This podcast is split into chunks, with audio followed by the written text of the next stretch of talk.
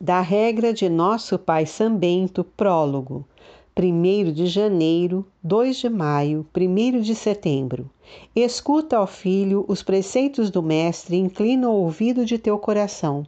Recebe de boa vontade o conselho de um pai cheio de ternura e segue-o de modo eficaz, a fim de voltares pelo labor da obediência àquele de quem te havias afastado pela fraqueza da desobediência.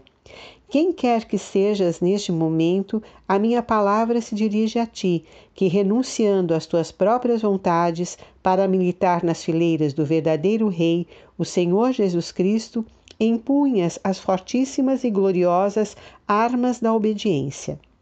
Em primeiro lugar, quando empreenderes algum bem, roga-lhe com instantíssima prece que o leve a bom termo, de sorte que, tendo-se dignado contar-nos entre os seus filhos, não tenha de se entristecer um dia por causa das nossas más ações.